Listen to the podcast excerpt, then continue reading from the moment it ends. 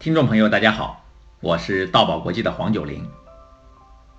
有一次，在我们研保当众讲话课上，学员霍超向大家介绍一种防治办公室疲劳综合症的方法，叫背拉，就是双手放在背后，一起上下拉动。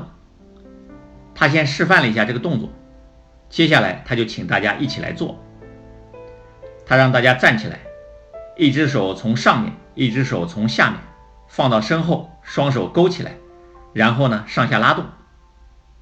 这一做，班上的气氛马上就活跃起来了。大家尝试了之后，有人说两个手拉不到一起，有人感觉确实挺不错。大家一说起来，一动起来，台上台下融为了一体。今天，我想和大家聊一聊演讲沟通这个单元的第三点：听众参与。请听众参与是演讲者与听众达成沟通的非常有效的方法。比较简单的做法是可以向听众提出问题。我有一位学员叫张新生，他是北京一家食品公司的经理。有一次他在课堂上介绍餐饮企业的连锁方式，他说：“我想问一下大家，谁去麦当劳吃过饭？”很多学员都说：“我去麦当劳吃过饭。”听到回答之后，他接着说：“那大家知道吗？麦当劳在世界上平均每两个小时就开一个店，而且麦当劳的质量好，标准也非常统一，几乎每个店都是一样的。你知道为什么吗？”他提出的这个问题没有请大家来回答，只是顿了一下，接着说：“因为麦当劳采取的是连锁经营的形式。”那什么是连锁经营呢？他又提出了一个新的问题，但这也是自问自答的问题。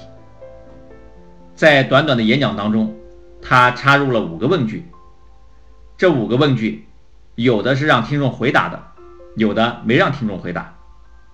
但不管是听众回答还是不回答，提问的方式都加强了听众的参与，增强了张新生和听众之间的沟通感。请听众参与的另一个做法是，请听众对答案进行表决。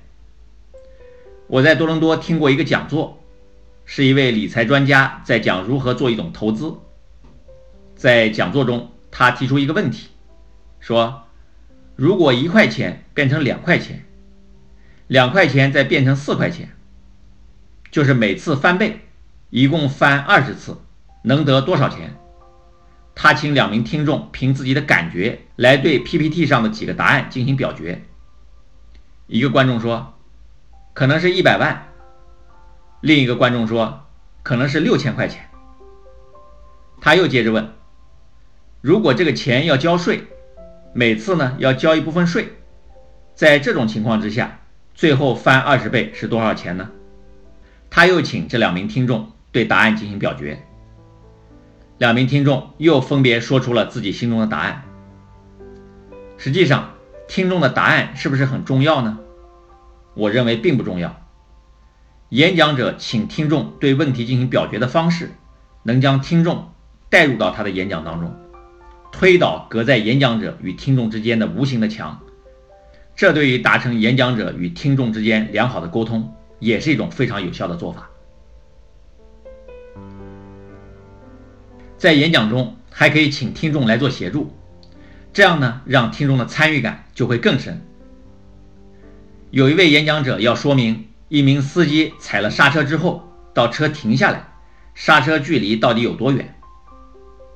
应该说，如果只是用说的方式，对于数字的表达是比较抽象和枯燥的。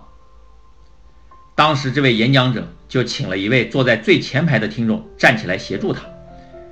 说明车速和刹车距离之间的关系。他让这个听众拿着一把卷尺，然后按照他的指示前进或后退，让他来表示这个刹车的距离。可以说，他用这样的方式达到了很好的效果，把他要表达的论点深入人心。因为大家已经明确的看到了一个清晰视觉化的场景，所以这把卷尺和这个听众。不仅表现了演讲者的观点，同时也架起了演讲者和听众之间沟通的桥梁。这是请听众来协助的真正意义。美国有一位有名的销售经理人，《销售的五大法则》一书的作者波西·怀汀，写了另外一本书《如何在演讲和写作中加入幽默》，其中就听众参与提出了一些有价值的忠告，建议演讲者让听众表决一些事情，或邀请他们帮助解决一个问题。他说：“要知道，演讲和背诵不同。”演讲是用来得到听众的反应的，要让听众变成整个事件的参与者，好像是企业里的合作伙伴。让听众变成合作伙伴，那听众和演讲者就不再是对立的关系，而与演讲者成为一体了。这种让听众变换角色的沟通方式，不是非常巧妙吗？好。今天我分享的是听众参与的做法，谢谢你的聆听。如果你觉得这个节目可以帮助到别人，我也请你参与到这个节目当中来。你可以写个简短的推荐语，把节目分享给你的朋友，这样我们就成了合作的伙伴。好，今天的节目就到这里。大爱能言，善道为宝。我们下一期节目再见。